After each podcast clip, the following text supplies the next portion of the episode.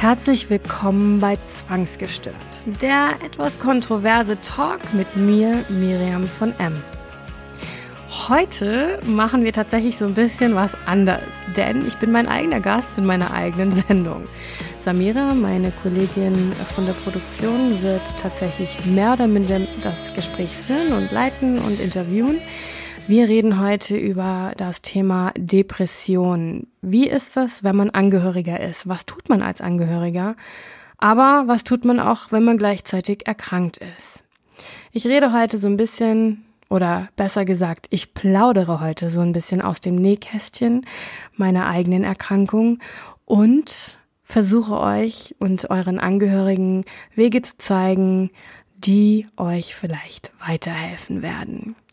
Ich freue mich auf diesen ganz besonderen Podcast heute und wünsche euch ganz viel Spaß beim Zuhören. Hallo liebe Leute, heute haben wir mal eine umgedrehte Version des Podcasts Zwangsgestört, denn ähm, in der Tat äh, gibt es auch bei mir des Öfteren mal Gesprächsbedarf. Und heute habe ich die liebe Samira, ähm, meine Big Connect in der Produktion von Zwangsgestört, als Gesprächspartner, aber auch gleichzeitig als Interviewer.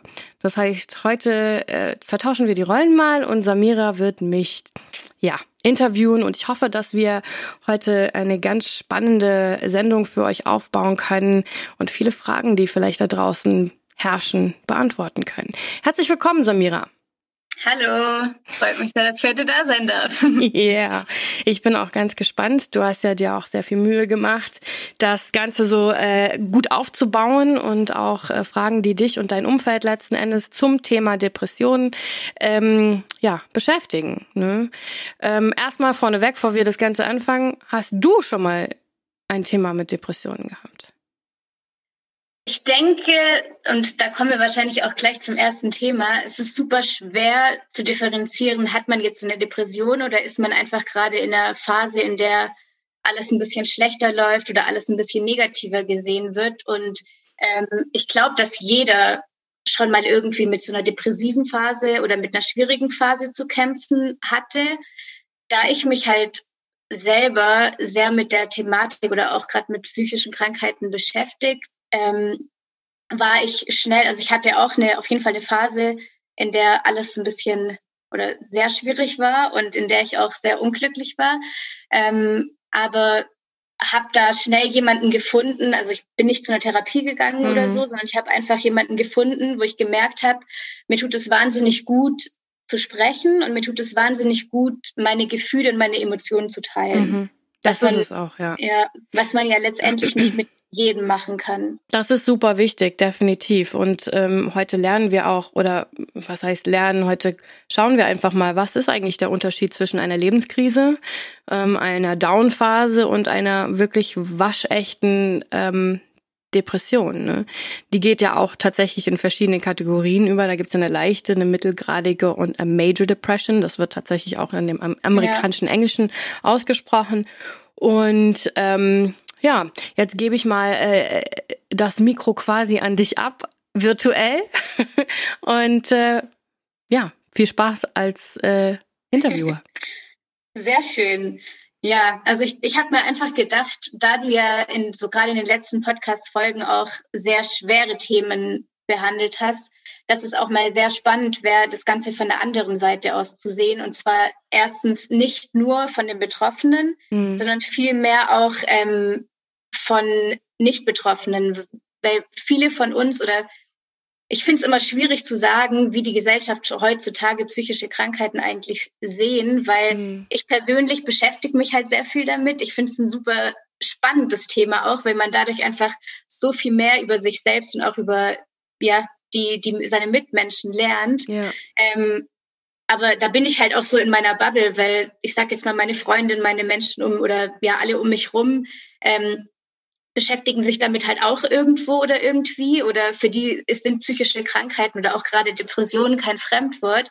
Aber ich denke auf der anderen Seite auch, ansonsten hätten wir das Problem nicht, dass psychische Krankheiten ja. immer irgendwie stigmatisiert sind halt. Ne? Ja, genau. Mhm. Und sonst hätten wir das, die Problematik nicht, dass es eigentlich irgendwie doch noch so ein Tabuthema ist. Mhm. Und deswegen dachte ich, dass es mal spannend wäre, eine Folge zu machen ähm, und mehr darüber zu sprechen, was man denn als Außenstehender machen kann mhm. oder unterstützen kann, wenn, stell dir mal vor, jetzt auf einmal eine langjährige Freundin von dir meldet sich wochenlang nicht und dann kommt sie zurück und sagt, hey, ähm, mir geht's nicht gut, ich habe Depression, ich bin jetzt in der Therapie.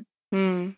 Ja, das ist, glaube ich, ganz schwierig. Also ich, ich, ähm, Depressionen sind ja grundsätzlich was, was sich bei vielen Menschen, die halt auch wirklich erkrankt sind, schon sehr früh erkennbar macht. Oft schon in der Pubertät sind die ersten Anzeichen dafür da, wenn du zum Beispiel ähm, ja, du merkst einfach, dass diese innere Leere und dieses Gefühl der ja, das Gefühl ist nichts, dieses träge, dieses man tut es aber auch ab in der in der in der Jugend denke ich einfach auch als ja, ist halt in der Pubertät, ist ein bisschen faul.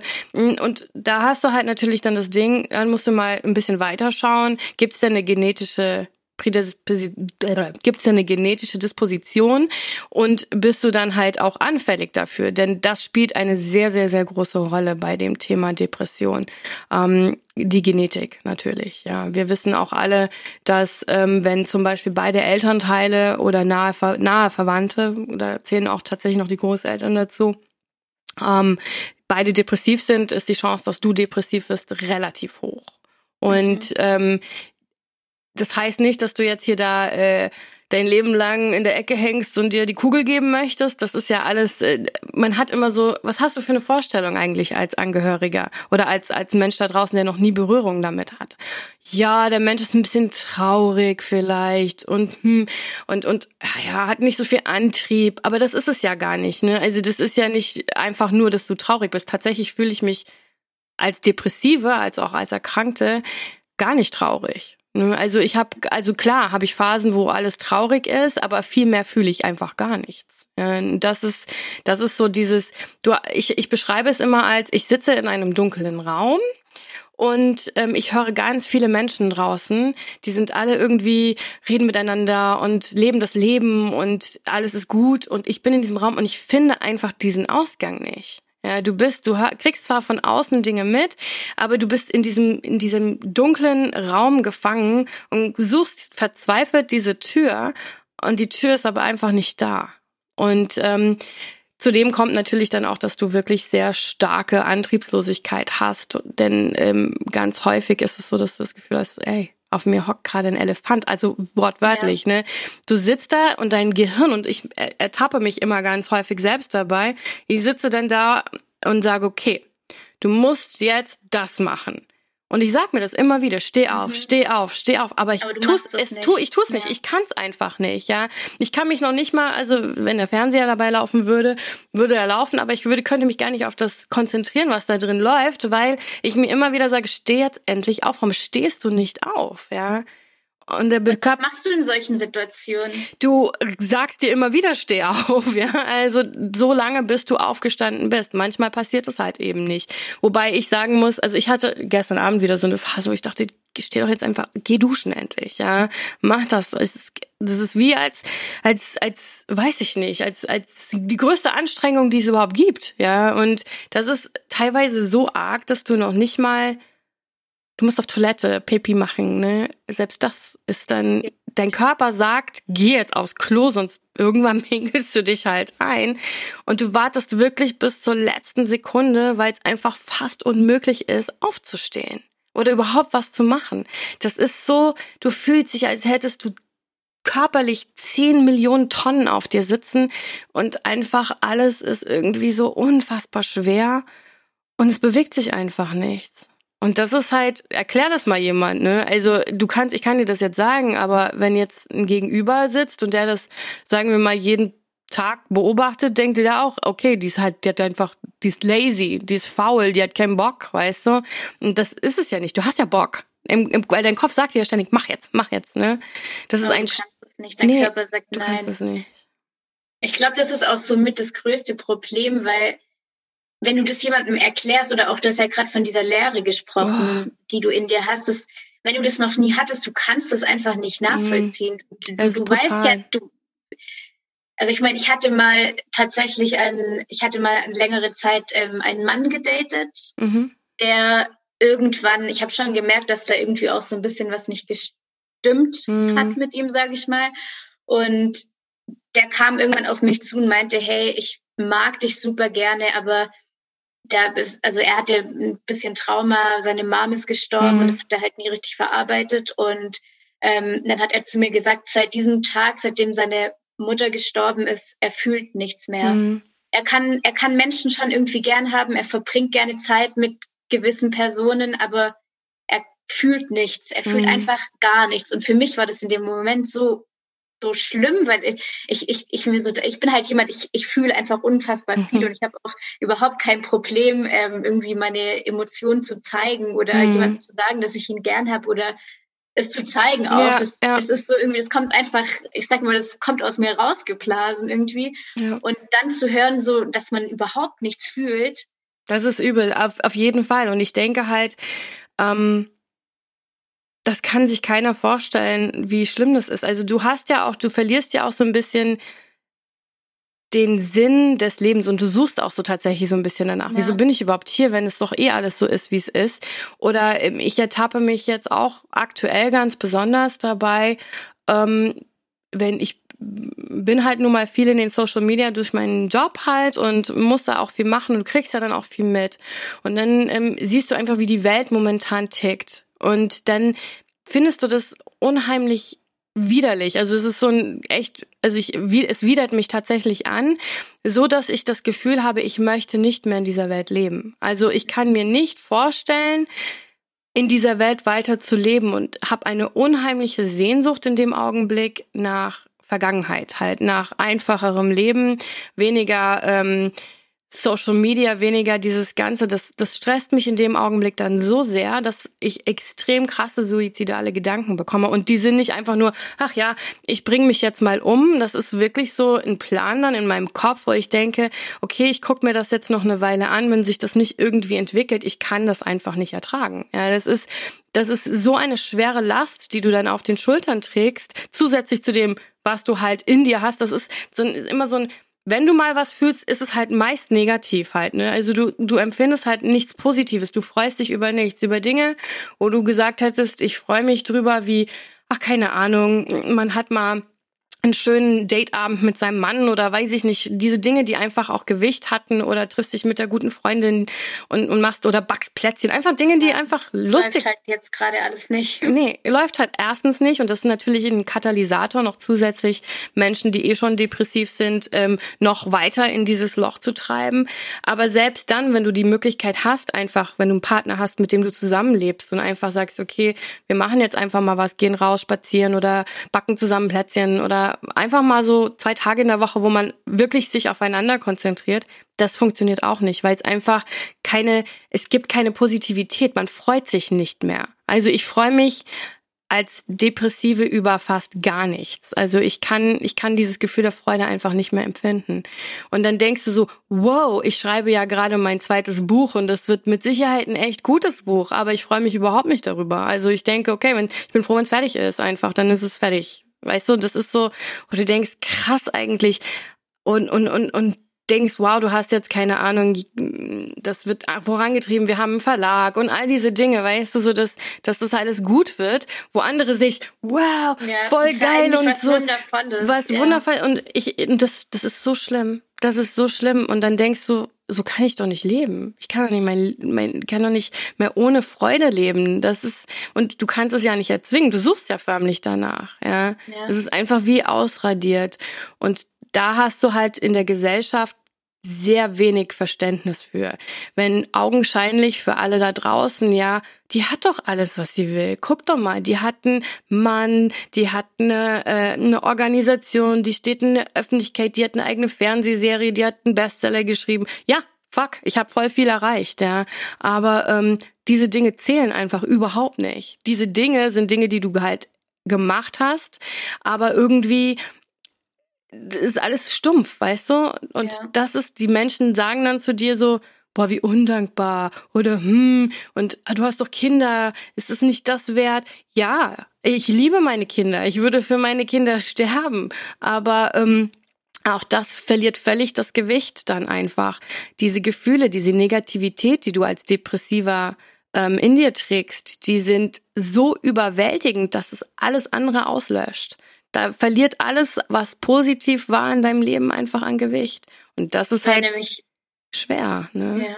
Das wäre nämlich jetzt meine nächste Frage gewesen, weil du jetzt ja gerade sehr viel auch von Dingen, die du für dich erreicht hast, aber auch von materialistischen Dingen, wie, wie jetzt was Bücher geschrieben, was mhm. weiß ich gesprochen, aber eben, ich weiß ja, dass du auch kind, gerade einen Sohn hast und auch einen tollen Mann, der dich in allem unterstützt, aber wenn du da so drauf zurückschaust, dann muss doch irgendwie eine Freude sein, oder? Ja, mein Mann sagt immer oder sagt häufiger, oh, freust du dich nicht? Guck mal, wir sind zusammen und so. Ich so, ja, ja, nee. Also ich freue mich im Sinne von, Natürlich mache ich mir Sorgen um ihn und ich liebe ja. ihn und genauso wie meine Kinder, das, das Gefühl ist nicht weg. Das Gefühl der Liebe, das kannst du einfach gar nicht auslöschen.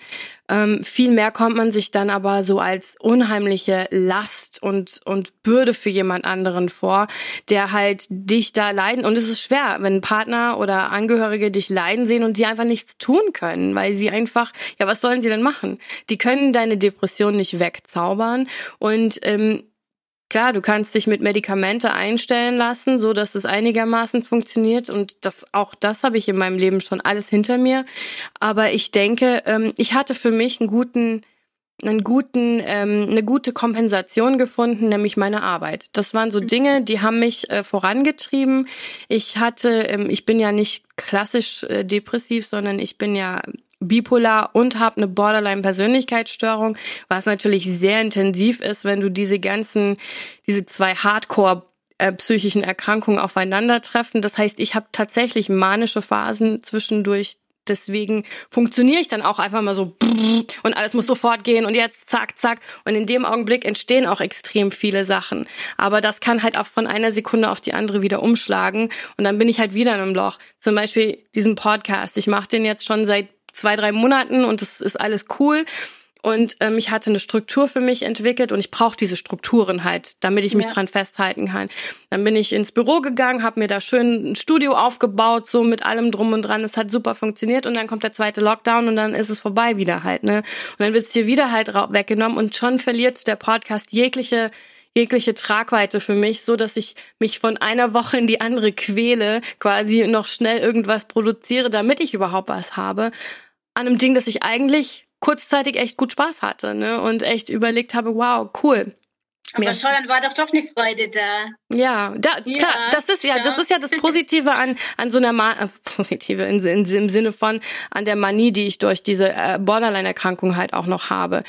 Und da geht es ja bei Menschen, die ausschließlich depressiv sind, also wirklich nur an einer schweren Depression leiden, die haben das ja nicht. Das heißt, die sind nur in diesem schwarzen Loch und ähm, chronisch suizidal. Wobei ich sagen muss, da ist es ja auch so, dass du, wenn du ähm, depressiv bist und in deinem Loch bist, die Gefahr, dass du Suizid begehst, ist relativ gering, weil der Antrieb dazu fehlt. Du bist so antriebslos, das ist wie das, was ich sagte, du liegst auf der Couch und dein Kopf sagt dir, bring dich doch endlich um kriegst du nicht gebacken, weil es einfach nicht, du kriegst es nicht hin. Du bist einfach so krass in dieser Materie drin, dass du ähm, ja den Antrieb für den Selbstmord nicht hast. Allerdings, wenn du zum Beispiel in Behandlungen gehst und der Arzt, und das finde ich ja das Gefährliche, jeder scheiß Hausarzt kann dir Psychopharmaka verschreiben ja. und dann hast du halt, ähm, kriegst, kriegst, hast du einen schwer Depressiven, geh zum Hausarzt logischerweise erstmal, ne, sagt hier, mir geht's echt voll schlecht und dann kriegst du ein Medikament, äh, irgendein Antidepressiva, was auch immer, nimmst es ein und dann hast du neben den ganzen Einschleichsymptomen hast du ja erstmal einen Auftrieb. Das heißt, du verlierst nach einer Weile, zwei, drei Wochen dauert es, diesen, diese Antriebslosigkeit, dieses Schwere. Aber deine psychischen Probleme, diese Negativität, die ist ja da weiter. Dieses, dieses dunkle, dieses schwarze Loch ist da. Das Einzige, was du wiederbekommen hast, körperlich, ist der Antrieb. Und da steigt die Suizidrate so hoch. In diesen vier Wochen ist die Suizidrate so extrem bei depressiven Menschen, weil sie den Antrieb haben, sich dann umzubringen. Und ähm, aber die schwarze und leere halt immer noch da ist. Ja. Deswegen sage ich, es ist immer super gefährlich, wenn du einem schwer depressiven Menschen Depress Antidepressiva begibst und der nicht in Therapie ist, wo ein Therapeut Therapeuten ja. denjenigen dann auffangen kann. Aber und, ich meine, allein schon irgendwie die richtige Therapie zu finden, oh, ist übel. Ja so die größte Hürde ich, schlechthin. Ich, das ist gerade, wir haben das gerade thematisiert in meinem Buch. Ich hatte ja von selbstverletzendem Verhalten gesprochen und ähm, ich habe mich einmal so schwer verletzt, dass ich fast verblutet wäre. Also wirklich, ich habe extrem viel Blut verloren und bin auch dann noch notoperiert worden und alles. Und ähm, an, am nächsten Tag bin ich quasi zu mir gekommen und habe so viel Angst vor mir selbst auf einmal gehabt mhm. und war so erschrocken über meine Tat, ähm, dass ich wirklich mir gedacht habe, wenn ich mir jetzt nicht Hilfe hole, dann sterbe ich, dann werde ich einfach ja. sterben. Und das, das wollte ich ja nicht. Das ist ja nicht meine Intention gewesen, jetzt hier diese Erde. Ich habe, ich liebe nach wie vor das Leben, auch wenn ich krank bin. Ja. Und, ähm, Und wie ich hab, geht man denn dann vor? Ja, genau. Ich habe eine Liste bekommen von meiner Ärztin ähm, mit lauter Therapeuten drauf. Ich hatte eine mhm. Therapeutin schon Jahre gehabt. Die hatte doverweise einen Schlaganfall bekommen und hat dann halt nicht mehr praktiziert. Die hat mir damals eine Verhaltenstherapeutin mit meinen ganzen Panikattacken und dem ganzen Gedöns, was ich halt hatte, sehr gut geholfen. Konnte halt zu ihr dann nicht mehr zurück, wie gesagt, weil sie nicht praktiziert hatte. Also musste ich mir jemand Neues suchen ja, finde mal jemand Neues. Also ich rufe ja. jede Praxis an. Ich weiß nicht, wie viele Therapeuten ich angerufen habe und sagte halt, habe kurz erklärt, worum es geht. Schon allein die Tatsache, dass ich Borderline erkrankt bin, hat so viele Therapeuten abgeschreckt, dass sie gesagt haben, nein, mit Borderliner können sie nicht arbeiten.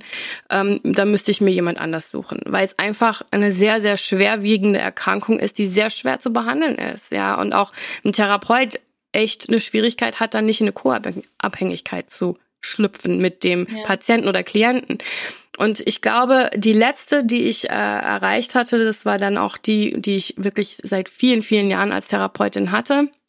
Ähm, die hatte gerade neu eine Praxis aufgemacht, beziehungsweise eine übernommen und war noch sehr frisch motiviert und ähm, hatte auch schon mal Erfahrung mit, mit der Erkrankung gehabt und ähm, ich mochte die am Anfang überhaupt nicht. Also was heißt, ich mochte sie nicht. Ich mochte als damals als Borderline auch keine Regeln grundsätzlich. Deswegen, äh, sie war aber sehr konkret in ihre äh, Vorstellung von Dingen und ähm, wir haben dann die fünf Probesitzungen gehabt und ich habe dann gesagt, okay, weißt du, dann versuchen wir es halt. Ne? Und ähm, da hatte ich echt Glück im Unglück. Aber an, in der Regel, ich habe Patienten oder Klienten, ähm, die warten acht, bis zehn Monate auf einen Therapieplatz, ja. Und überleg mal, wenn du wirklich akut gefährdet bist, klar, kannst du immer noch in die Klinik.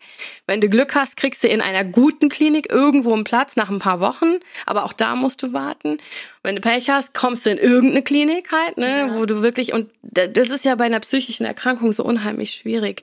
Du hast halt, der Bedarf ist einfach so, so, so, so hoch und es, es gibt auch genug Psychologen eigentlich aber keine Plätze, weil diese Psychologen, zum Beispiel wenn du dich selbstständig machen möchtest als, ähm, als Psychologe und möchtest über die Kasse abrechnen mit einer Approbation, dann ähm, musst du gucken, dass du so und so viele Psychologen dürfen nur in einem, an einem Wohngebiet, in einem Einzugsgebiet tätig sein in dem Bereich. Also Tiefenpsychologie, so und so viel, bei so und so viel Einwohner, ne, Verhaltenstherapie, so und so viel und dann ist es schon vorbei. Also da hast du, und die anderen, klar, du kannst dich selbstständig machen, aber dann musst du halt privat abrechnen.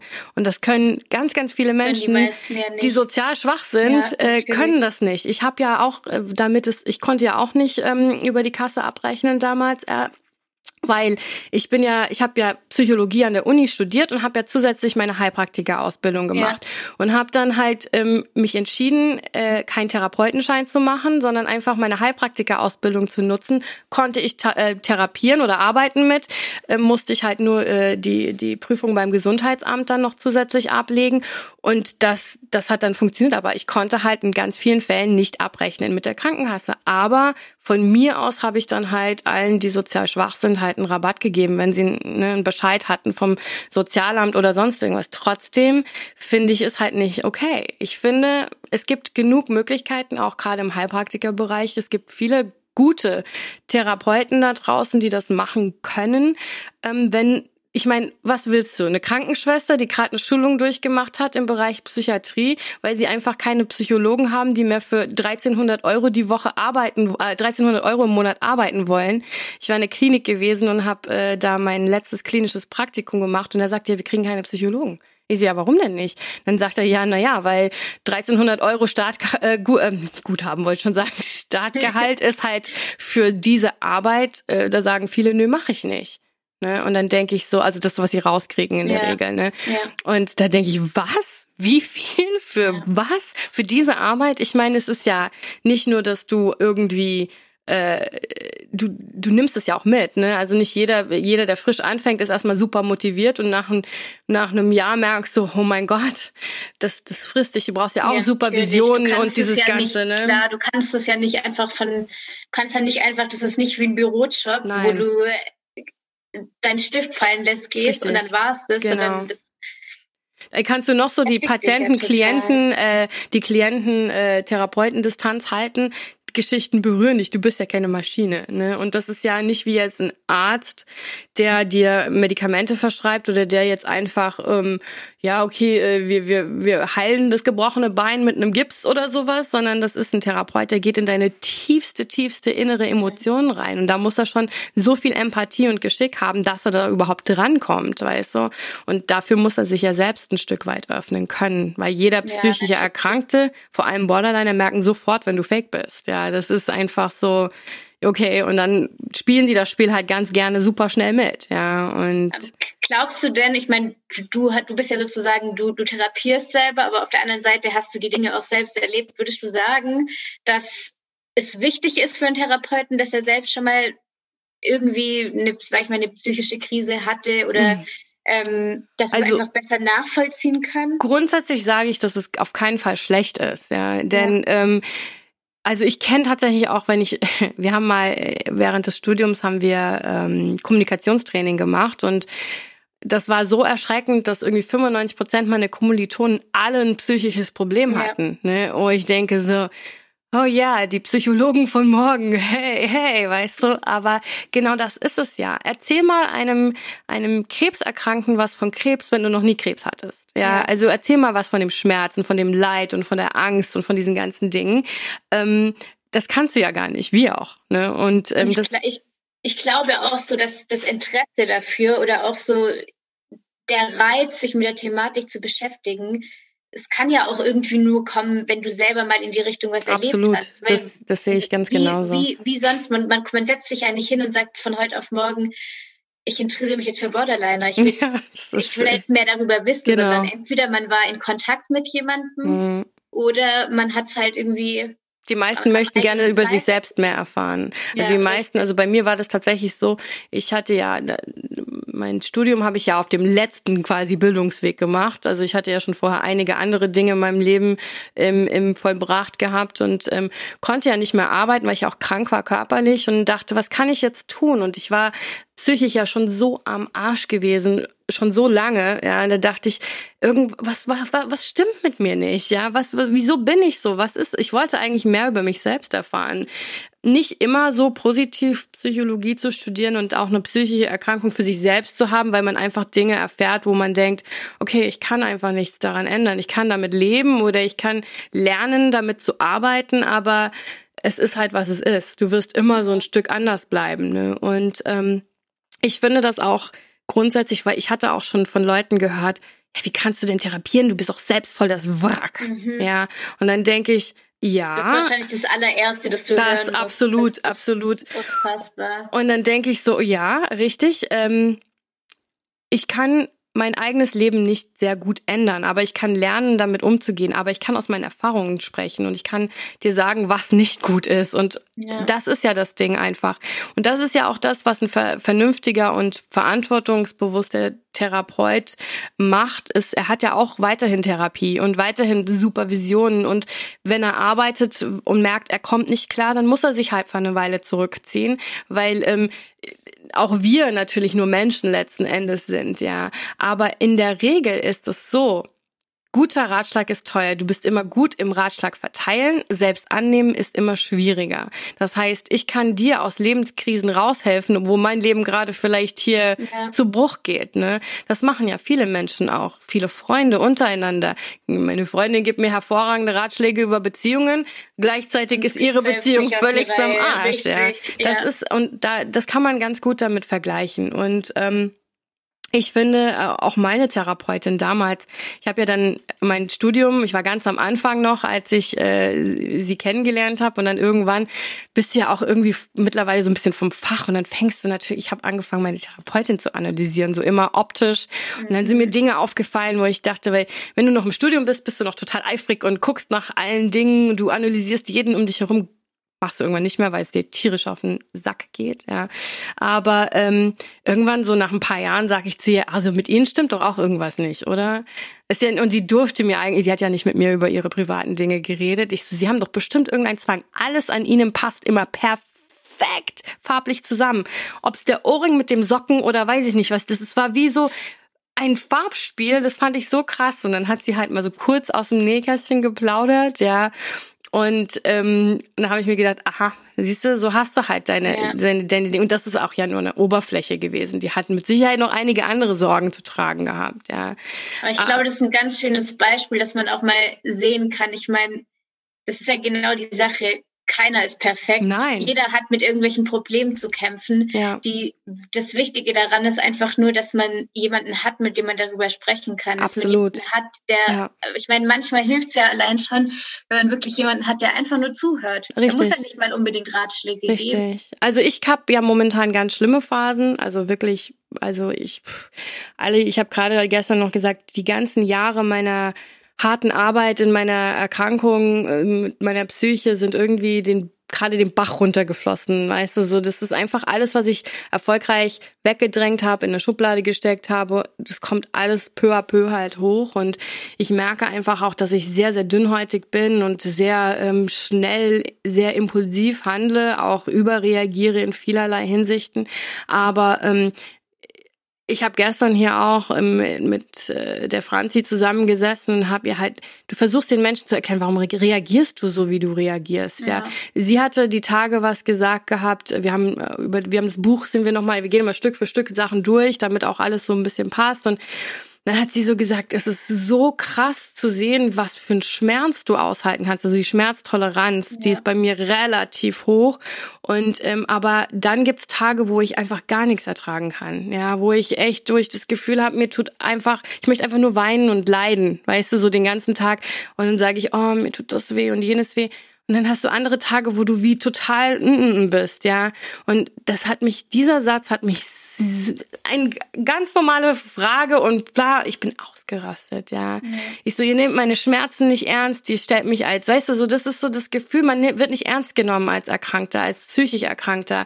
Ich kam mir in dem Augenblick vor, obwohl sie es gar nicht so gemeint hat, als wäre ich irgendein Hypochonder, der rumjammert, ja. weil er ein paar Schmerzen hat. Nicht jeder Tag ist gleich. Es gibt Tage, da kann ich unfassbar viel ertragen.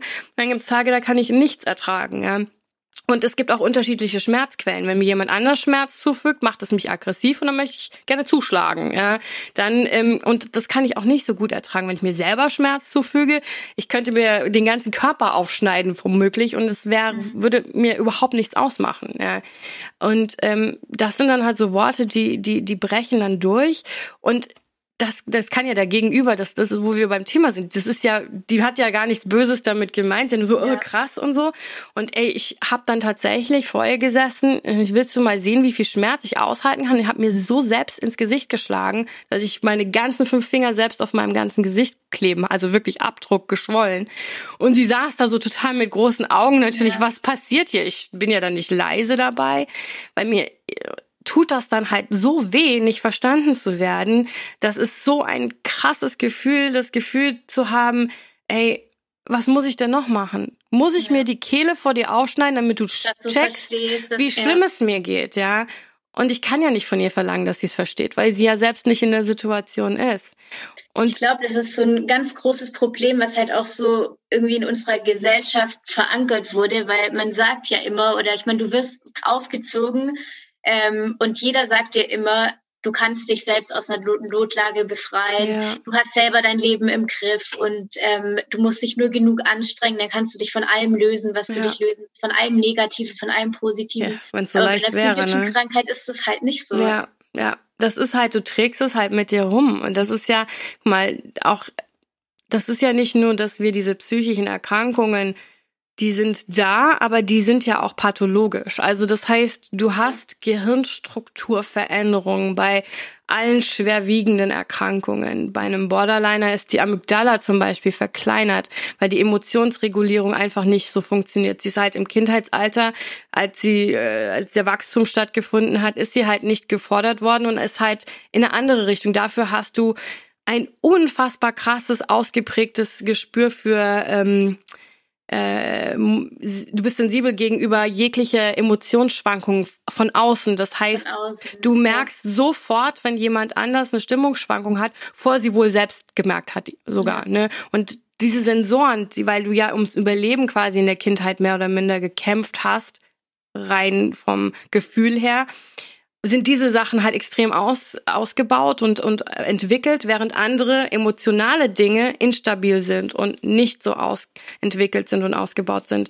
Und ähm, wenn man das halt auf einem MRT oder einem PET-Scan ähm, mal äh, unter die Lupe nimmt und dann halt auch sieht, welche Areale da funktionieren. Es ist ganz anders als ein normal strukturiertes Gehirn. Ne?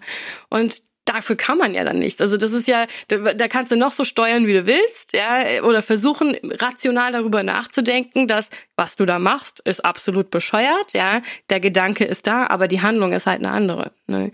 Und ähm, da gibt's dann natürlich nur noch die Medikamente, die das dann halt letzten Endes zumindest einigermaßen umholen können. Meiner Meinung nach ähm, verändern sie aber auch deinen Charakter und dein Wesen zu sehr. Also das ist ein Mitgrund, warum ich tatsächlich keine Psychopharmaka mehr nehmen möchte. Ich habe meine Notfallmedikamente, also Tavor oder Valium, halt wenn ich wirklich ganz krass abgehe.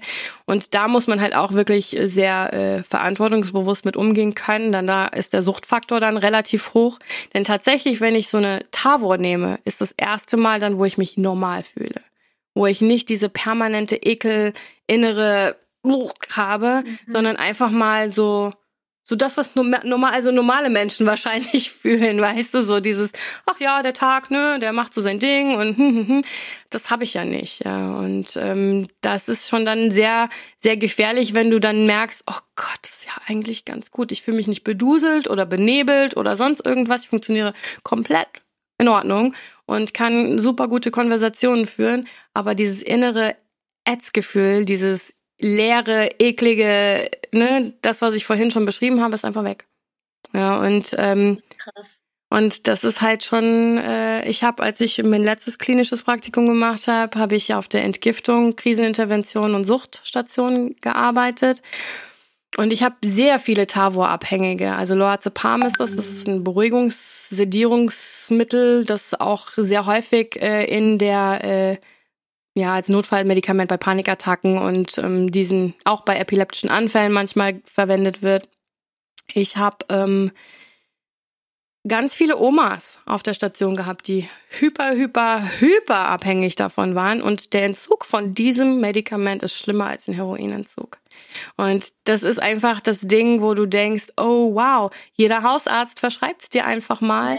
Und ähm, da geht die Mutti zum Hausarzt, weil sie, ne, vielleicht durch die Wechseljahre oder weiß ich nicht was, ein bisschen Panikgefühle hat oder nicht schlafen kann verschreibt er das, weil er ja keine Ahnung hat anscheinend und dann zack reicht schon, wenn du es mal äh, zwei drei Wochen regelmäßig genommen hast und dann ist vorbei. Du kommst davon nicht runter. Du kannst selbst ausschleichen ist nicht möglich. Ja, da musst du, da machst du einen Entzug. Das ist einfach so und der ist teilweise echt echt schlimm. Und ich glaube, weil ich das alles gesehen habe, auch auf der in der Klinik, muss ich ganz. Nee, äh, äh, also ich nehme das schon, aber ich, ich zähle immer die Tage, wie viel habe ich jetzt diesen Monat genommen? Okay, jetzt muss ich mal einfach dadurch jetzt. Ne? Dann habe ich ja. halt jetzt eine Panikattacke, dann muss ich halt gucken, was ich mit meinen Techniken, die ich mir. Also hast du da selbst so ein Limit gesetzt? Absolut. Sagst, okay, so viel geht und Absolut, ja. Also nicht. zum Beispiel, wenn ich fliege, nehme ich die immer. Also das ist, mhm. äh, geht gar nicht, ich würde nicht in ein Flugzeug ohne steigen, weil die Gefahr ist, dass ich in dem Flug Flugzeug austicke, einfach viel zu groß ist und dann werde ich wahrscheinlich nie wieder fliegen dürfen danach. Ja. Hast du, weil du Flugangst ich hast? Ich habe brutale oder? Flugangst und also dieser Kontrollverlust und in diesem Raum zu sein, nicht raus zu können, löst bei mir eine immense Panik aus. Ähm, ich habe noch nicht mal Angst vor dem Abstürzen oder sowas. Einfach dieses nicht kontroll ich brauche die Kontrolle ne und ähm, mhm. Da bin ich dann halt schon, äh, da muss ich mich gut sehen. Da nehme ich auch tatsächlich zwei, bevor ich in ein Flugzeug steige, ja. weil das kann schon sonst echt böse enden. Und ich werde dann halt nicht so die liebe weinende Miriam, die dann weint, weil sie Angst hat. Ich bin dann richtig aggro. Also das Aber es ist ja voll schön, dass du so einen Weg gefunden hast und weißt, wie du damit umgehen ja, kannst. Ja, absolut. Das ist auch wichtig. Also ich denke, ähm, und das sollte halt, äh, finde ich, sollte man den Menschen einfach auch ähm, versuchen, naja, beizubringen ist vielleicht das falsche Wort, aber es gibt Möglichkeiten halt, ne? Du bist nicht alleine mit dem, auch wenn du vielleicht keinen Therapieplatz findest, gibt's noch andere da draußen, die dir helfen können. Und wenn es nur irgendwie eine Selbsthilfegruppe ist oder sonst irgendwas, ja, ähm, es gibt wirklich auch Notfallnummern oder sonst, und die sollte man auch in Anspruch nehmen. Ich weiß, wenn man in der schweren Depression drin ist, wird es wahrscheinlich, kann ich reden, wie ich will.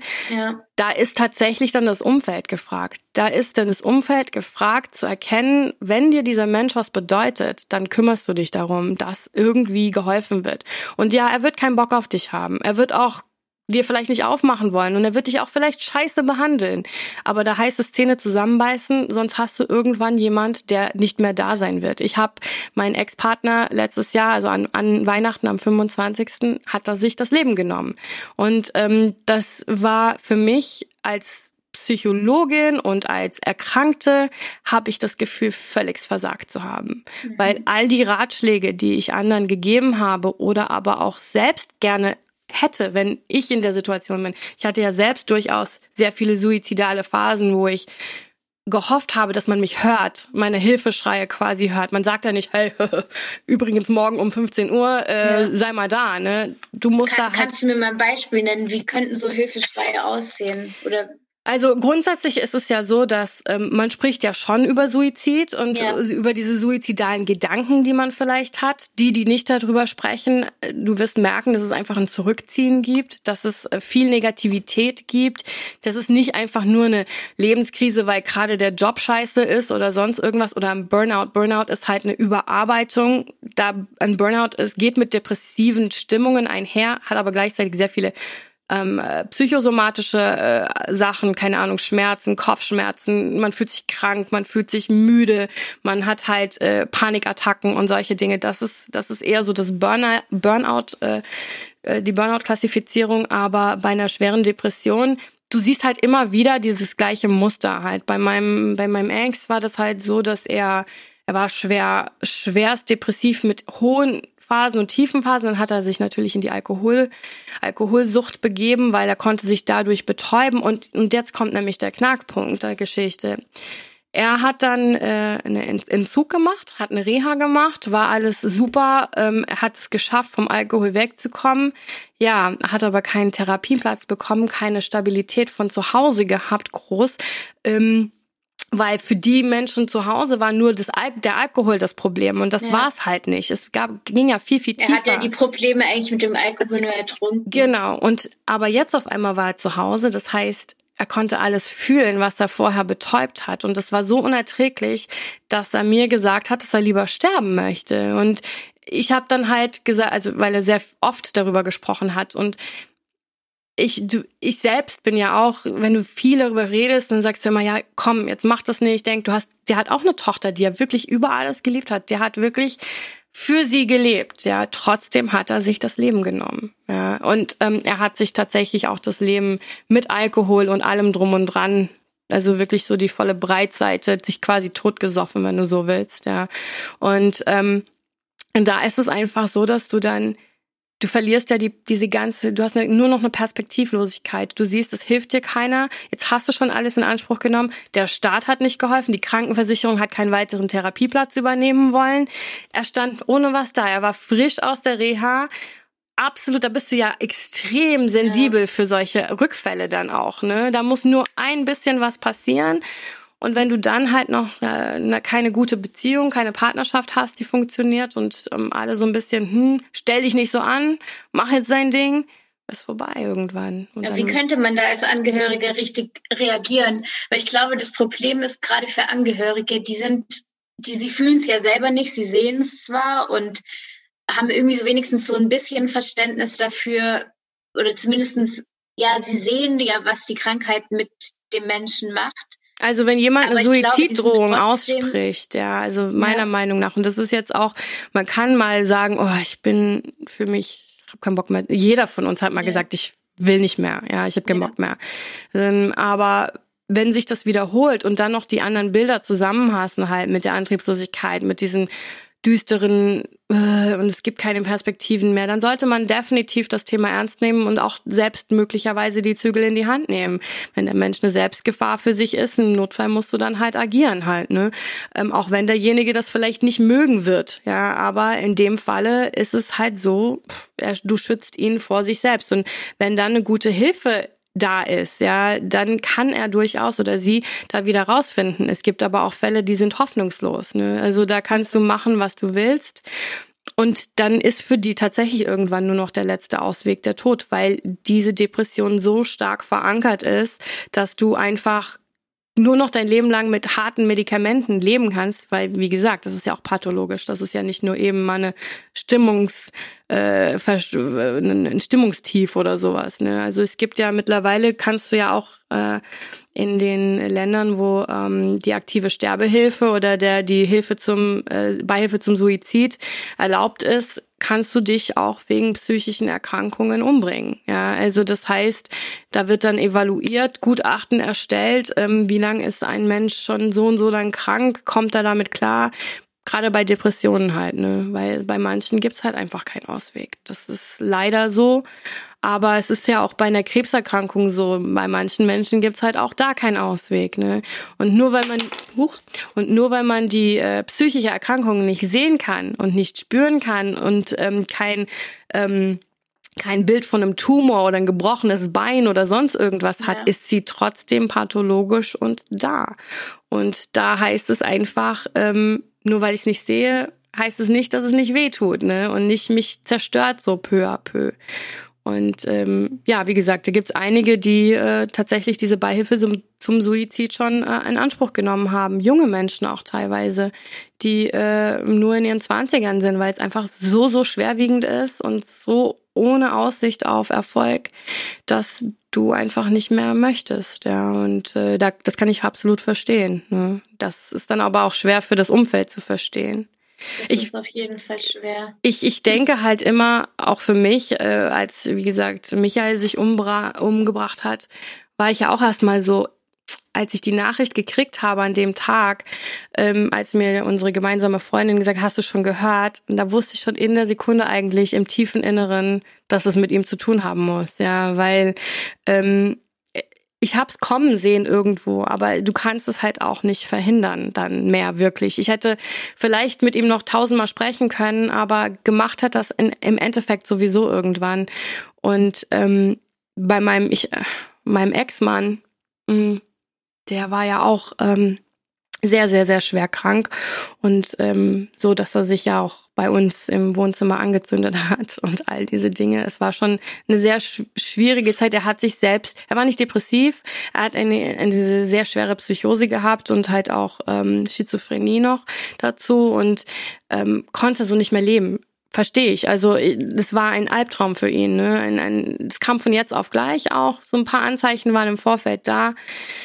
Und es wurde immer schlimmer, 18 Wochen lang in der Psychiatrie und ähm, es wurde immer schlimmer und immer schlimmer, ja. weißt du? So und irgendwann war er einfach fertig. Er hat gesagt, er kann das nicht mehr und er hat auch versucht, sich dann das Leben zu nehmen. Und ähm, in der Tat, als er damit gedroht hat, er hat oft damit gedroht, habe ich auch erstmal gedacht, vielleicht ist es das Beste für ihn. Ne? Vielleicht, weil ich ich weiß, wie sich's anfühlt, so diese Verzweiflung zu haben und nicht mehr da sein zu wollen, weil es so so so so schlimm ist. Ja, als es dann versucht hat und fast gestorben war und im Koma lag und allem drum und dran, fand ich es dann nicht mehr so. Ähm, weißt du, dann willst du unbedingt, ja, dass er weiterlebt. Natürlich. Und ähm, denkst du, nee, das kannst du nicht unterstützen. Und äh, das ist auch ganz schlimm. Da war ganz viel Selbstbestrafung mit über 160 Messerschnitte an seinem ganzen Körper und ähm, hat aspiriert, also hat seine ganzen Mageninhalt in der Lunge gehabt und die ganze Lunge war verätzt. Und das war schon wirklich, wirklich knapp. Also die Ärzte haben mir gesagt, äh, dass das nicht überleben wird, dass sie es nicht glauben. Ne? Mhm. Und er hat auch, er war auch schwerer Alkoholiker und tablettenabhängig zu dem Zeitpunkt und hat dann halt ähm, entzogen im Koma, was ein ganz schlimmes Bild war, wenn du auf der Intensiv warst und der dann seine Krämpfe gekriegt hat im, im Koma. Das sah aus, als hätte ihn jemand gerade hier an den elektrischen Stuhl ge, äh, geschlossen, weißt du. Und das kann man sich gar nicht vorstellen, was ein Mensch mit sich selbst anstellen kann. Ne? Und ähm, es hat mir so wahnsinnig leid getan und wehgetan, das so zu sehen, dieses Leid, ja. Ähm, mittlerweile. Es war ein ganz langer Weg. Also er war auch sehr, sehr, sehr, es ging, hat damit natürlich nicht, er ist wieder wach geworden, ist nicht gestorben.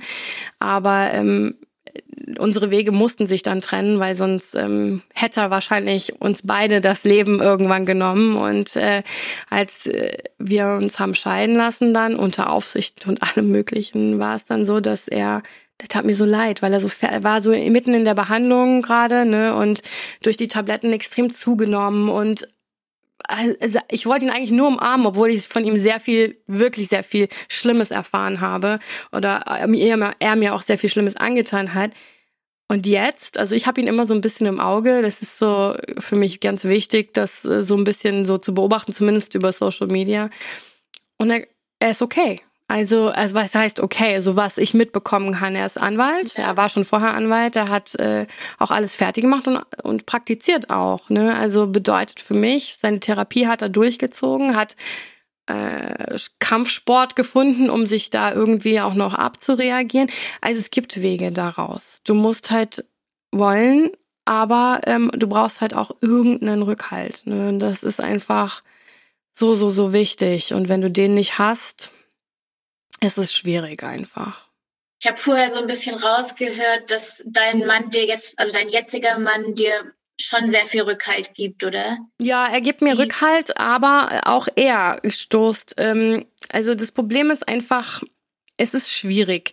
Wir haben Phasen, wo, wo ich sagen würde, da ist es alles okay. Momentan ist es auch nicht so okay, halt, weil er hat ja auch selbst mit sich zu kämpfen ähm, in, in seinem Leben, hat auch schon sehr viel erlebt.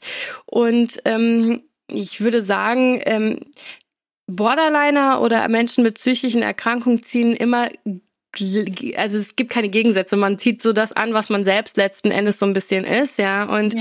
man sucht sich auch so ein bisschen aus, das, was so zu einem passt. Er ist äh, ein relativ dominanter Mensch. Jeder, der mich kennt, würde sagen, ach Miriam, du hast die Hosen bestimmt zu Hause ein. Ist aber nicht so. Es ist genau umgekehrt. Und ähm, er ist halt an einem Punkt angekommen. Ich meine, wir sind jetzt zehn Jahre zusammen und haben ähm, sehr viele Hochs und Tiefs, viele Tiefs auch gehabt, psychische Tiefs, meine Erkrankung ist, hat eine große Rolle gespielt. Und ähm, als ich ihn kennenlernte, war ich hochgradig Borderline und Agro.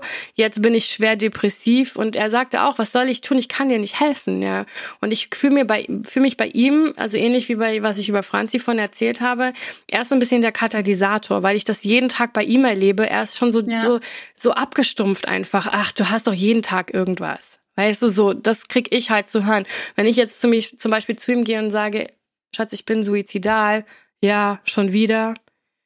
Weißt du, solche, also ja. das ist schwierig. Nach einer Weile ist es einfach schwierig. Und da musst du halt echt irgendwie, also wenn Covid vorbei ist oder diese Krise so ein bisschen eingedämmt ist, müssen wir auch in eine gemeinsame Therapie gehen, weil ich einfach denke, man muss wieder sensibilisiert werden dafür, denn ich glaube einfach, dass, äh, dass es sonst eines Tages vielleicht schiefgehen könnte und man wacht auf und dann ist es vielleicht zu spät einfach, ne? Und dann wird es jedem leid tun, sage ich einfach. Und ich möchte einfach auch wieder ernst genommen werden. Das ist ernst nehmen. Er nimmt die Erkrankten einfach ernst. Ja, genau. Okay. Also wie mhm. gesagt, also ernsthaft, also man soll halt auch wirklich äh, die die Erkrankten das Wichtigste, das aller allerwichtigste ernst nehmen. Das ist das so ähnlich wie ähm, einmal zu viel nachfragen als einmal zu wenig. Weißt du, so dieses, das ähnlich ist es ja auch so, ähm, wenn du was absichern willst oder wenn du krank bist, lieber einmal mehr gucken als einmal zu wenig, weil zu wenig bedeutet im Umkehrschluss vielleicht, dass es mit dem Tod endet. Ne? Ja. Und ähm, auch wenn es nervig ist, jede, ich finde, jede suizidale Drohung, und man kann ja als erwachsener Mensch schon so ein bisschen differenzieren, sollte man ernst nehmen. Oder jedes, jeder kleine Hilfeschrei, wenn man einfach so sagt, ich sehe keinen Sinn mehr im Leben. Das ist ja nicht, sage, sage ich ja nicht, dass ich mich umbringe. Aber dann ist es halt auch schon mal sehr, sehr weit fortgeschritten. Und da auf diese kleinen Zeichen muss man einfach achten, ne? Weil am Ende des Tages stehen dann die Leute da mit den Händen äh, überm Kopf zusammengeschlagen, denken so, ach, warum? Ne? Aber die Anzeichen waren in der Regel ganz, ganz häufig da. Und äh, das ist halt äh, schon krass. Also wir hatten ja jetzt diesen Fall vor ein paar Monaten, wo diese Frau, ähm, diese junge Frau, ihre Kinder alle getötet hat, bis auf eins und sich dann selbst vor den Zug geschmissen hat. Es ist das Gleiche in Grün. Ne? Die Frau hat ewig lang gesagt, mir ich kann nicht mehr, mir geht's nicht gut, ich ich krieg das nicht hin, ich, weißt du, so lauter solche Hilferufe kamen und die Anzeichen waren da und die meisten sagen dann natürlich, klar, stell dich nicht so an, es gibt anderen, denen geht's auch schlecht oder du bist halt nun mal Mutter von fünf Kindern, jetzt musst du dich halt ja. kümmern, ne? Aber das ist halt genau das, was du in der Situation auch nicht hören willst nee, oder eben. was ist das Schlechteste, was man machen kann. Ja, und dann wird sie halt als Monster dargestellt, logischerweise, weil welche Mutter tötet ihre Kinder? Okay. Du musst dir mal überlegen, ihre Aussichtslosigkeit und ihre Dunkelheit ging so weit, dass sie sich nicht vorstellen konnte, dass ihre Kinder in dieser schrecklichen Welt mitleben. Ja. Also lieber tötete sie sie und ähm, wollte sich ja dann selbst auch töten. Das hat halt leider ja nicht geklappt. Ähm, was ich tatsächlich schlimm finde. Also ich hätte ihr den, und das klingt jetzt richtig übel, es gewünscht, dass sie es geschafft hätte. Denn jetzt muss sie damit leben, dass das ja. alles, es ist noch viel, viel schlimmer halt als es ist vorher. Noch viel, viel schlimmer, ja. Und ähm, ich glaube, das ist halt sowas, was eine Mutter einfach so ich hatte hier in Wiesbaden ist auch eine Mutter, die hat ihre zwei Kinder vom, vom Dach geschmissen und danach ist sie selbst gesprungen, weil sie sich nicht vorstellen konnte, in dieser schrecklichen Welt, in der sie lebt, ihre Kinder auch leben zu können. Und sie kann sie ja auch nicht mehr beschützen, wenn sie nicht mehr da ist. Also nimmt sie sie lieber mit. Sie hat ihnen das Leben geschenkt und dann nimmt sie es ihnen halt auch wieder mit ab. Und bei dem anderen Jungen, der halt nicht gestorben ist, der war halt schon relativ, was ist relativ alt, der war halt elf, ne, schon konnte schon einigermaßen selbst äh, klarkommen, war schon relativ selbstständig, ja, und da hat sie wahrscheinlich für sich gedacht, okay, das, der kommt klar, äh, ich habe hier die Omas noch da oder was weiß ich aber bei den ganz Kleinen ging es halt nicht für sie. Und ähm, vielleicht hätte sie auch den Großen noch erwischt. Aber ähm, es ist halt schwieriger, wenn man ein älteres Kind schon hat. Dann ist es kein, ist kein Einzelfall. Passiert relativ häufig. Mehr ja. als man denkt. Ne?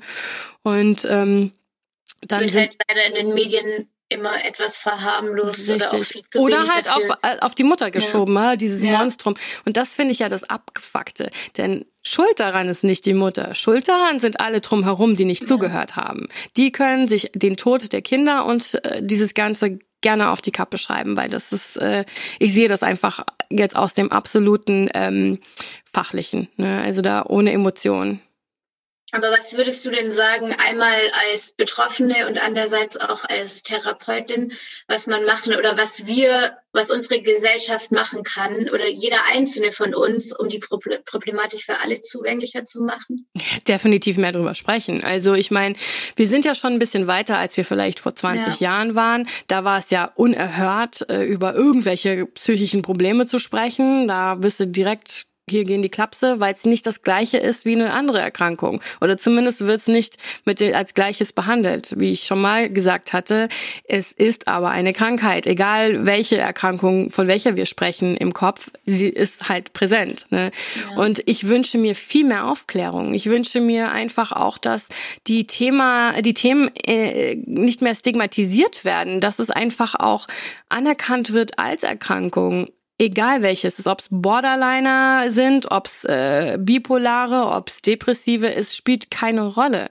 Und jeder, jede Krankheit hat seine Daseinsberechtigung in dieser Form und muss auch angesehen werden als Krankheit, so dass man sie auch akzeptieren kann von der Gesellschaft. Denn es ist einfach gesagt, denk doch mal jetzt rational, mach doch mal, ja, okay, whatever, weißt du, das geht so einfach, ist es einfach nicht. Ich sag auch, das höre ich nämlich ganz häufig auch zu Hause, wenn es so einfach wäre, wäre ich nicht krank, weißt du, dann würde ich einfach mein handeln wie jeder andere auch, ja, dann dann dann gäb's diese Ausbrüche nicht, ja, und ähm, von daher äh, wünsche ich mir auch für die Therapeuten und Psychologen da draußen oder die, die es noch wo werden wollen.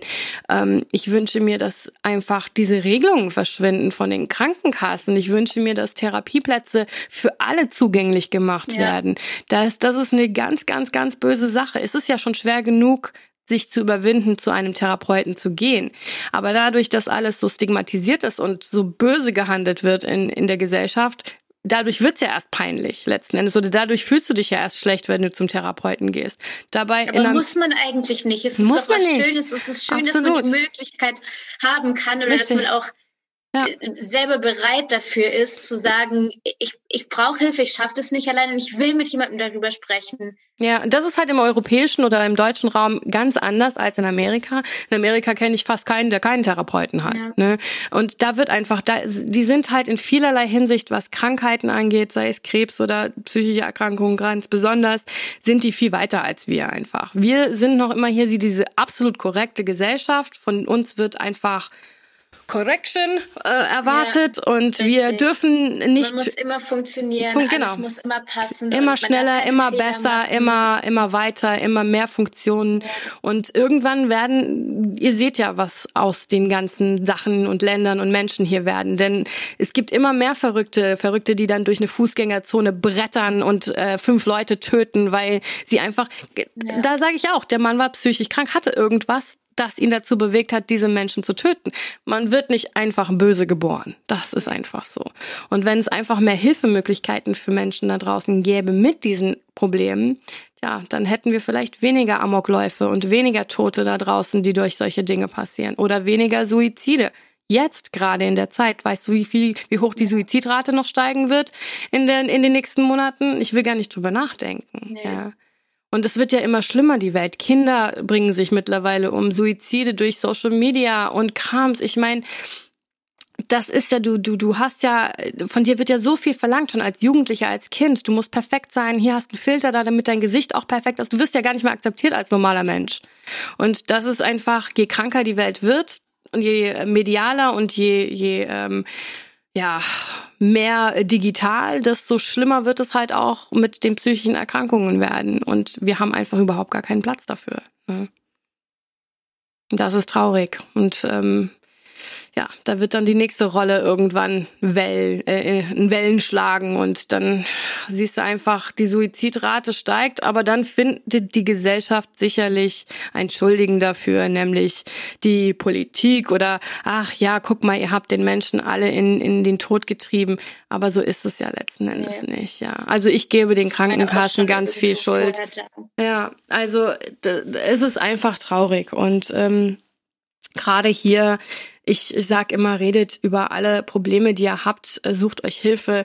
Als ich für den Podcast äh, allgemein äh, ja Aufrufe gemacht habe für für Gäste.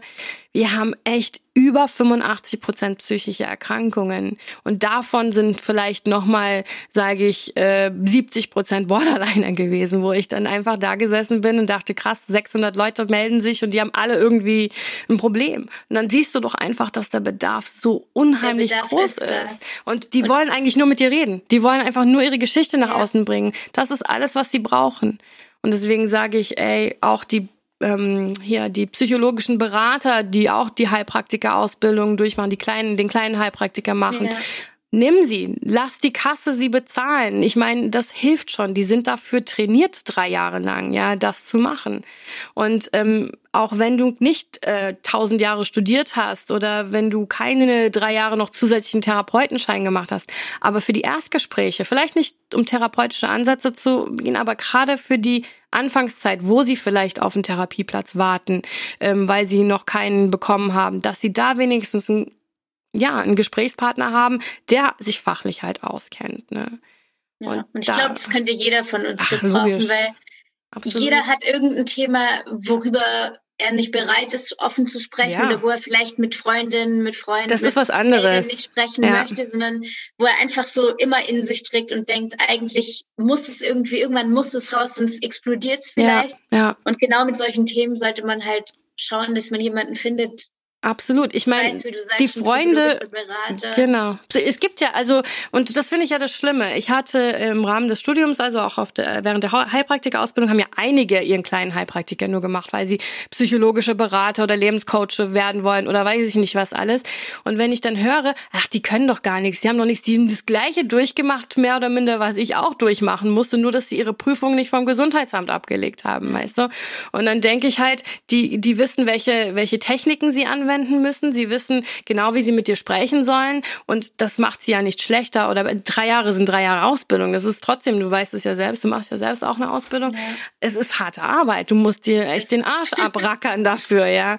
Und ähm, da finde ich einfach, das ist sehr, sehr, sehr traurig, weil wie gesagt, der Bedarf ist da und ähm, gerade wenn es einfach für den Übergang ist, ne, Übergangsweise für für einen Therapieplatz ist das einfach unheimlich wichtig und Freunde und Familie können dir da nicht helfen. Ich dürfte auch keine Freundin therapieren. Wenn ich jetzt eine Freundin, selbst wenn sie nicht ja. ganz nah an mir dran ist und die würde in meine Praxis kommen, würde ich sagen, sorry, kann ich nicht. Wir sind zu nah. Ja, das muss eine fremde Person sein. Das ist einfach wichtig.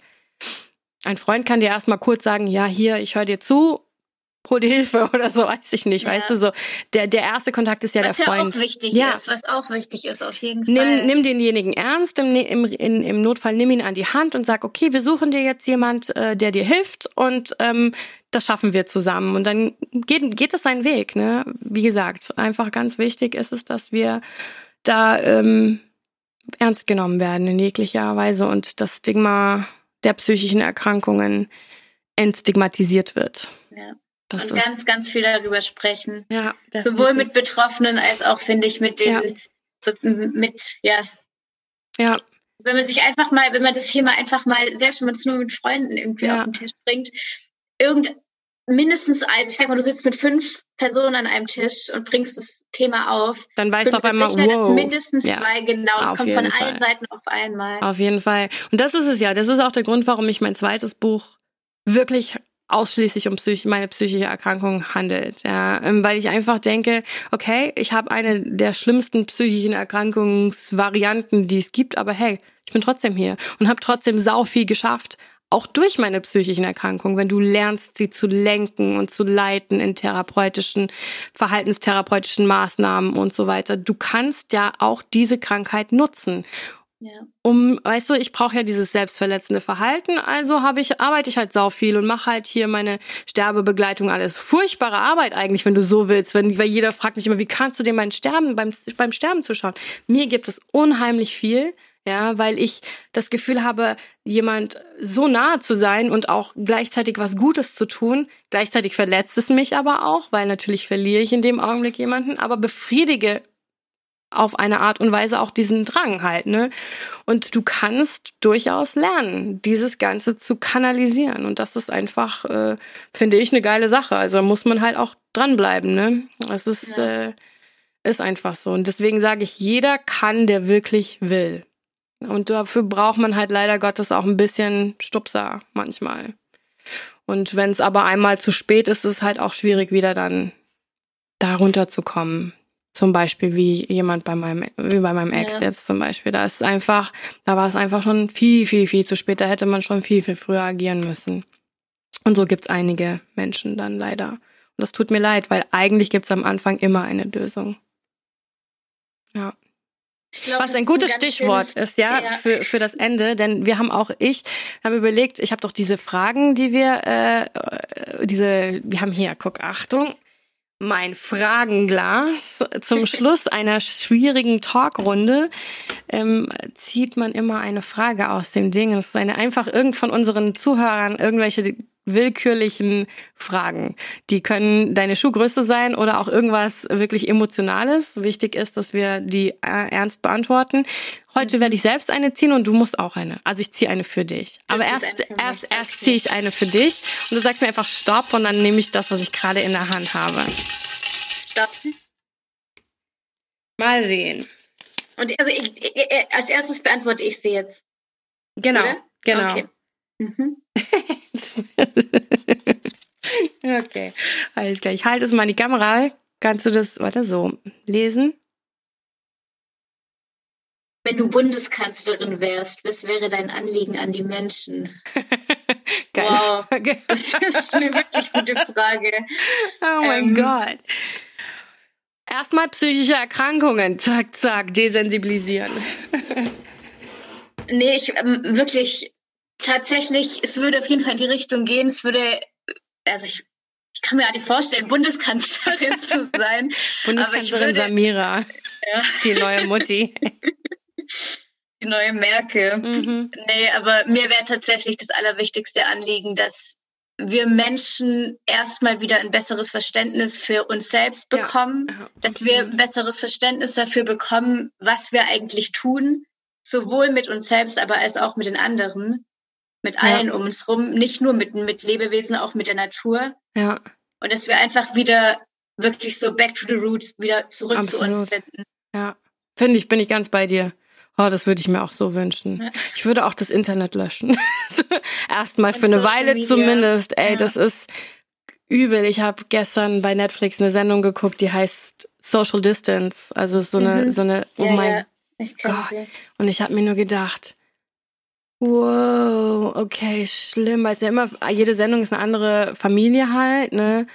Und dann denke ich, gerade so bei den Jugendlichen, wo es dann, die reden eine ganz andere Sprache. Ich habe gar keine Ahnung, was diese ganzen Abkürzungen da zu bedeuten hatten. Und da war ja alles nur, oh, guck mal auf Insta, der hat seine Story. Ja. Und es geht nur darum, ausschließlich. Dir, die Generation nach mir sozusagen ist, da wird so krass viel auf uns zukommen. Und ich meine, jetzt mittlerweile sind Psychologen und Therapeuten schon überfordert sozusagen, aber wir müssen ja. erst mal warten, was da noch kommt. Äh, weißt du, was wir vergessen haben im Gespräch? Ist mir gerade aufgefallen. Den Test. Oh. Oh. Ja. Lass uns deine Frage machen. Wir machen, meine Frage, machen wir noch kurz den Test zum Abschluss. Genau, ich ziehe mal mir hoffentlich was ganz Banales. Oh nee, ich habe zwei. Ich nehme. So, mal sehen. Na super. Hm.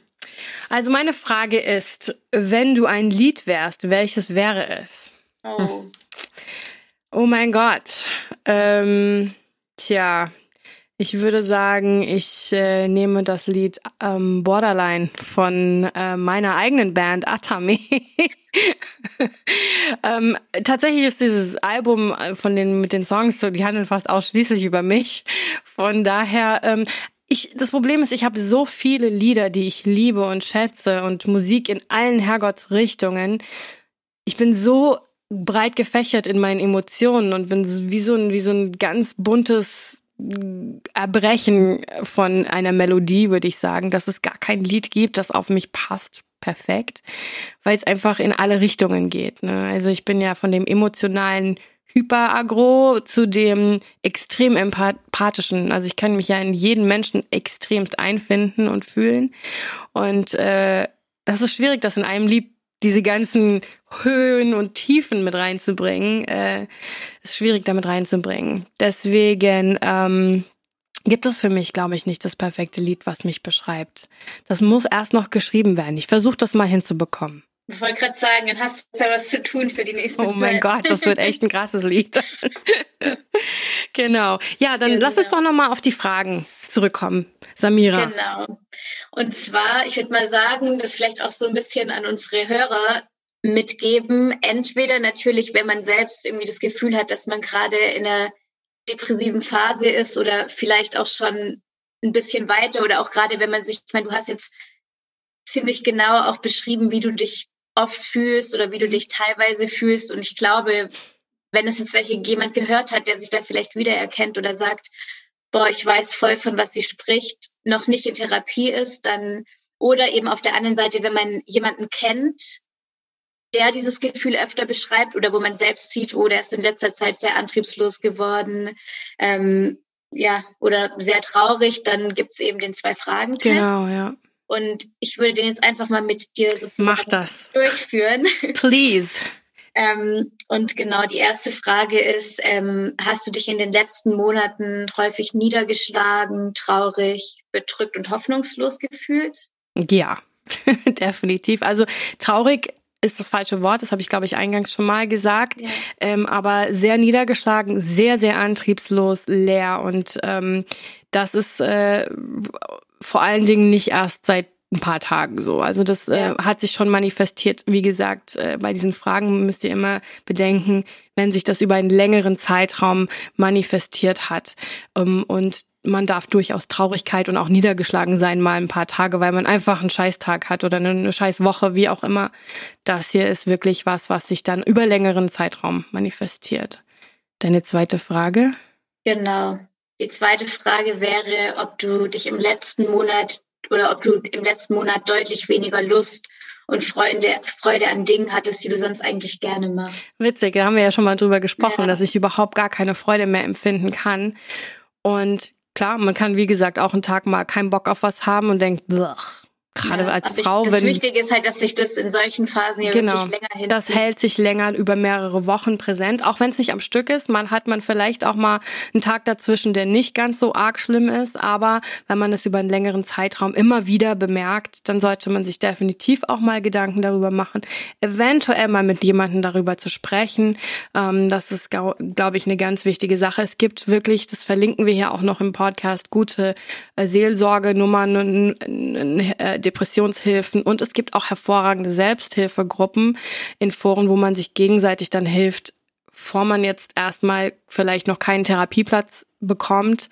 Wichtig ist, nicht einfach zum Hausarzt zu rennen und zu sagen, hey, ich brauche mal irgendwas, damit ich wieder mich besser fühle. Das ist ja, der falsche das auf Weg. Keinen Fall. Und ähm, Reden hilft. Reden hilft. Am besten reden mit einer Person, die man noch nicht kennt. Deswegen sage ich ja Selbsthilfegruppen. Da versteht man sich sowieso gegenseitig ganz gut. Das sind auch oft Leute, die sind schon ein bisschen weiter, als man selbst dann vielleicht ist. Ja, und ähm, von daher. Äh, gerade diese Themen, wie man kann halt auch mal einen schlechten Tag haben oder eine Woche ja. auch, wo alles doof ist. Ne? Ähm, das man sollte man das Ganze einfach auch etwas beobachten ja. und schauen, dass es sich genau. eben nicht zu lange zieht und ja, und Wenn je früher man eingreift, desto höher ist die Wahrscheinlichkeit, dass man ja. das ganz gut beherrschen kann. Und das finde ich auch ganz, ganz wichtig. Redet mit eurem Partner, mit euren Freunden darüber und sagt ihnen auch, dass ihr bitte ernst genommen werden sollt, denn es ist ein ernstes Thema einfach. Ne? Und ähm, fühlt euch nicht schlecht, wenn ihr um Hilfe bittet, auch im Freundeskreis. Man ist dadurch kein schlechter Mensch. Ne? Im Gegenteil, man zeigt dadurch tatsächlich Stärke. Und ich glaube, auf der anderen Seite war es jetzt auch ein sehr schönes Beispiel. Ähm, zu sehen, dass Betroffene auch gerne darüber sprechen. Und Richtig, auch von meiner, ja. von meiner Seite aus jetzt, dass es überhaupt nicht schlimm ist, nachzufragen. Nein, weil ich meine, letztendlich ist es ja, wenn, wenn jemand sich das Bein gebrochen hat oder eine Krankheit hat, dann fragt man ja auch, was ist passiert. Mhm. Wie geht's dir? Was kann ich tun? genau. Richtig. Tun. Und das ist genau das. Das ist eine Krankheit wie jeder andere auch. Wenn du merkst, jemand ist schlecht drauf, rede mit ihm darüber. Also ich ja. bin lieber, lieber frag, also ich sage das auch meinem Umfeld, frag mich, wenn du was nicht verstehst. Weil ja. wenn du nicht fragst, kommst zu Missverständnissen, was wiederum andere Dinge halt äh, auslösen kann. Ne? Und äh, von daher, liebe Leute, in diesem Sinne sage ich euch allen, holt euch Hilfe, wenn ihr sie braucht. Habt keine Angst vor dem, vor dem, was dann kommt, denn es kann eigentlich nur besser werden. Für euch da draußen wünsche ich natürlich ganz viel Gesundheit. Passt auf euch auf in dieser extrem schwierigen und auch noch dunklen Jahreszeit. Bleibt gesund, tragt eure Masken, sage ich ja immer. Ne? Wir wollen ja aufeinander Acht geben. Und ähm, ich hoffe, dass der Podcast euch gefallen hat und wir sehen uns dann nächste Woche beziehungsweise hören uns nächste Woche wieder. Samira, vielen, vielen Dank, dass du bei mir warst. Ich danke dir für deine Offenheit und das schöne Gespräch. Ja, danke schön. Und euch wünsche ich einen total tollen zweiten Advent. Genießt den Sonntag noch. Bis dann und tschüss.